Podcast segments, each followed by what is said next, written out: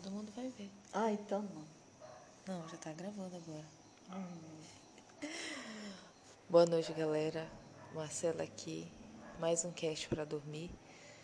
E hoje eu vim dormir com a minha avó.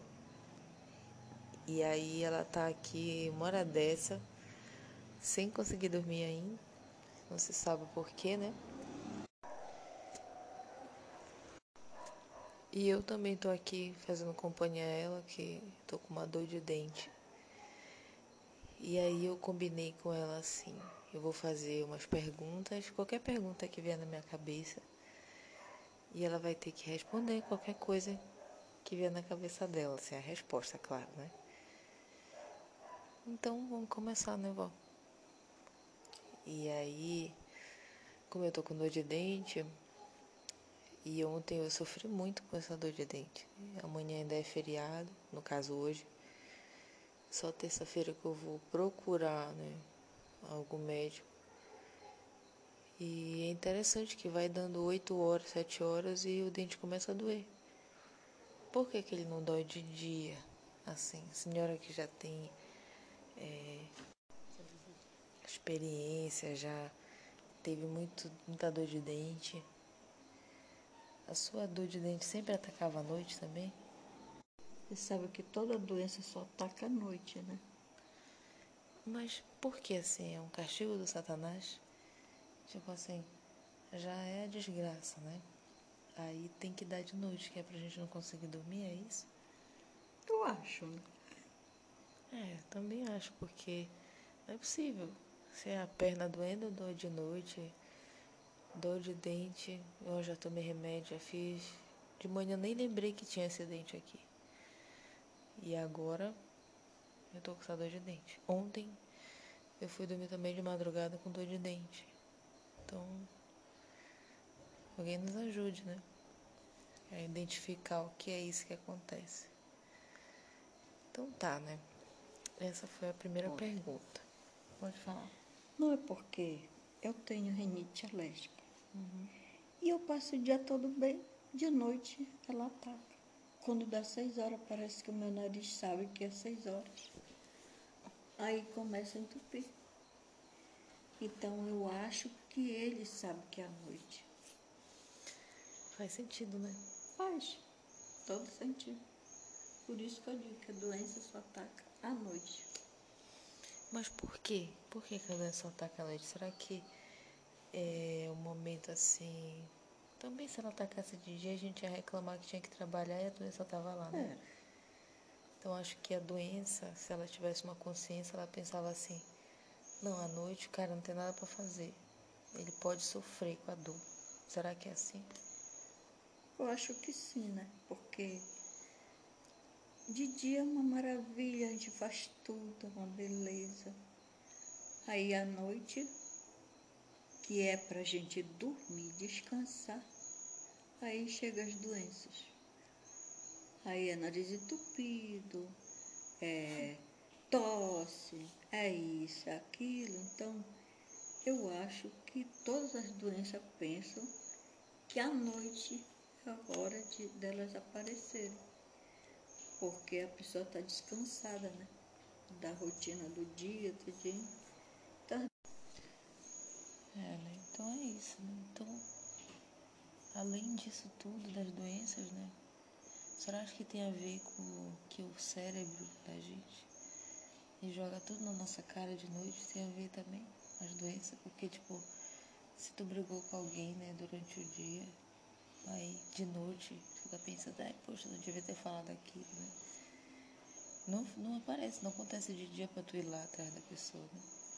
Quando de noite não dá mais pra tu sair no meio da rua de bebidol atrás da pessoa, né? Se tem uma conta, um- umas dívidas.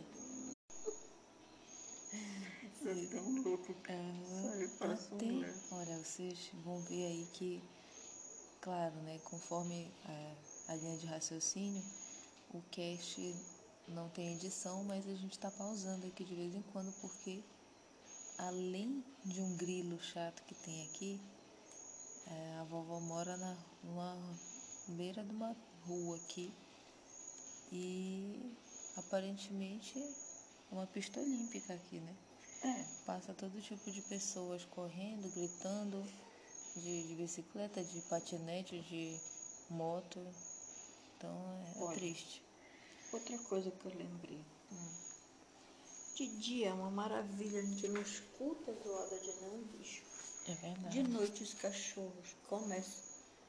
Eles acham que é hora de acordar para ficar latindo a noite toda, perturbando a situação da gente, né? Que já não, não Já não pode tá boa. dormir. É porque a gente já tem que lembrar que tem o grilo, tem as dores no corpo. Então tivemos que pausar de novo aqui rapidinho por causa das motos, voltando à nossa linha de raciocínio. Então a senhora está dizendo que os cachorros de noite também começam a vir. Olha o cachorro. É, então, é, voltando de novo, né? É, tem um cachorro, tem um grilo, tem as motos que ficam passando, barulhando à noite, É as dores, as doenças. Uma perturbação à noite. É. Até a rede faz zoada à noite. É, né? É. Até a Olha rede. lá. E os carapanã? Os carapanã Carapanã, pra quem não sabe, zoando a noite toda no nosso ouvido. é, só lembrando, vó, é porque a gente é paraense, né? A gente sabe que é carapanã. É. Mas é, a gente chama aqui é o mosquito, que a gente chama de carapanã. Vocês da região sul, principalmente o pessoal da França que está escutando, não sabe o que é carapanã, né? Eu acho, né? Porque de algum lugar a gente tirou esse negócio de carapanã. Então, é isso, interessante, né? E a senhora vem convivendo com isso há 70 anos e já se acostumou. Já me acostumei. Qual é a dica, assim, para a ignorar dica isso? é ignorar. Faz de conta que não está acontecendo nada. E quando aparece um grilo que perturbando mesmo, que eu descubro onde ele está, eu vou lá e dou um jeito nele. Porque ele perturba demais, né? Então eu pego uma vassoura, jogo ele por baixo da porta. Aí ele vai apitar lá na rua, né? Aí já fica a perturbação para lá. Junto com as motos, o cachorro, o grilo. Mas a senhora não se sente, assim, com consciência pesada? A senhora varrer o grilo por baixo da porta para a rua e a moto passar por cima dele? Ah, isso é problema dele. O grilo, o problema do grilo. Porque eu não matei. Ah, Entendeu? Entendi, entendi, claro. Claro, não com matei. certeza. aham. Sinceramente, eu só fiz a minha obrigação de enxotar ele para ele não me perturbar. Outra expressão, né? Enxotar é tipo assim. é, que é tipo assim, pôr pra fora, expulsar, entendeu? Então ela tá dizendo que ela, expu- a obrigação dela é expulsar o grilo da sua casa, É, né? eu descubro onde ele está, vou lá, pego a vassoura aí. Mas se, se de repente a senhora tá dormindo assim, tipo, pesado, tá com sono, e aí o grilo começa lá, bateu as perninhas dele. A senhora se levanta para expulsar o grilo, a senhora joga uma chinela na cara dele, ou a senhora, ah, é preguiça, põe a cabeça no travesseiro e deixa o grilo lá. Não, às vezes eu, quando ele está bem próximo de mim, que eu não consigo, é porque Não ouvir, gente- né? o grilo é o seguinte, ele grita daqui, você vai para lá e ele já está em outro lugar. Hum. Aí você vai para aquele lugar que você pensa que ele está, ele não está mais. Mas então o grilo ele faz um tipo de terror psicológico?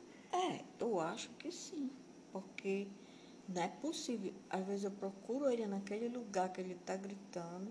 Quando eu chego lá com a vassoura para enxotar ele, ele já está gritando no outro. Aí o que, que eu faço?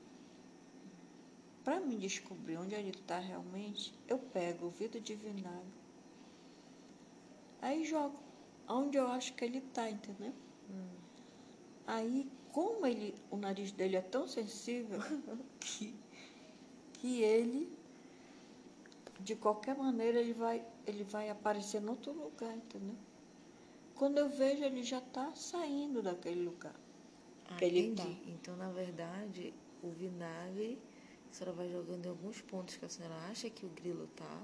É, E aí, tipo, aquilo espanta ele, né? É, porque ele que o vai- nariz dele é muito sensível na o, o, O o nariz cheiro do do, vinagre. É, Olha, eu nunca tinha parado pra pensar no nariz do grilo, assim, não sei nem se ele tem esse tipo de. Deve ter algum tipo de nariz, né? Mas atirar pelo. Né, o Aldrin, seu neto, que espirrou na boca da mosca lá, então. Então, aí eu espero, né? Dou um tempinho, aí o grilo sai do lugar que ele está. Aí é a hora que eu já tô com a vassoura, aí empurro ele por baixo da porta. Aí ele vai, ou se ele voltar, ele vai morrer, né? Agora, se ele não voltar, ele vai embora. Eu já dei a chance dele ir embora para casa dele, procurar os parentes dele para lá. Sim, então quer dizer que a senhora está demonstrando compaixão pelo grilo. É. Eu não gosto de matar bicho não, assim. Mas quando ele tá perturbando muito, eu vou caçar ele, entendeu? Uma coisa que eu também lembrei é que a senhora tem medo de daquelas borboletonas, né? Tenho. Mas por que a senhora tem medo dessas borboletas? Eu sei que quando eu era criança, aqui, né, gente, não sei, por favor, falem aí no, no e-mail que eu coloco no, na, na descrição do podcast, o que é que a avó de vocês tinha medo quando vocês tinham, eram crianças? Porque aqui a minha avó morria de medo de uma borboleta, que ela chamava de bruxa. Agora vai saber, vai saber por que ela tinha medo dessa borboleta. Segundo a lenda dela, né? A borboleta batia asa, soltava um pó no nosso olho e deixava a gente cego. Agora eu vou te falar, é muita falta do que fazer essa borboleta com tanta flor para polinizar, vem bater o olho para me cegar. Me, me cegar. O que, que você tem a dizer sobre isso? Quem foi que ele falou que a borboleta bate a asa para largar o pó no olho para cegar a gente? A minha mãe sempre falava isso para nós. Olha, cuidado com essa borboleta que ela solta um pozinho que cega a gente, né? Mas você não acha que a senhora tinha que desconfiar já da sua mãe, já que ela também não deixava matar barata por causa que achava que era dinheiro? Eu fiquei analisando assim, porque ela morreu cega, né? E lá em casa tinha essas borboletas que batia asa e, e tinha esse pozinho. Eu não sei se foi causado pela borboleta ou alguma doença né, que ela tinha. E eu sei que ela tinha um pavor dessas borboletas também. Mas ela, tinha o pavor da borboleta antes de ficar cega? Era, ela ficou cega. E pois aí? é. Mas deve ter sido da borboleta. Mas ela Aí- tinha o quê? Um chama pra borboleta de pó? Era, porque na casa dela tinha muita borboleta. É, é, e também. Posso? Pois é. Também tinha barata, né? Na casa dela. Então, quando não era as borboletas, eram as baratas que estavam fazendo aquele voo direto em cima da gente, entendeu?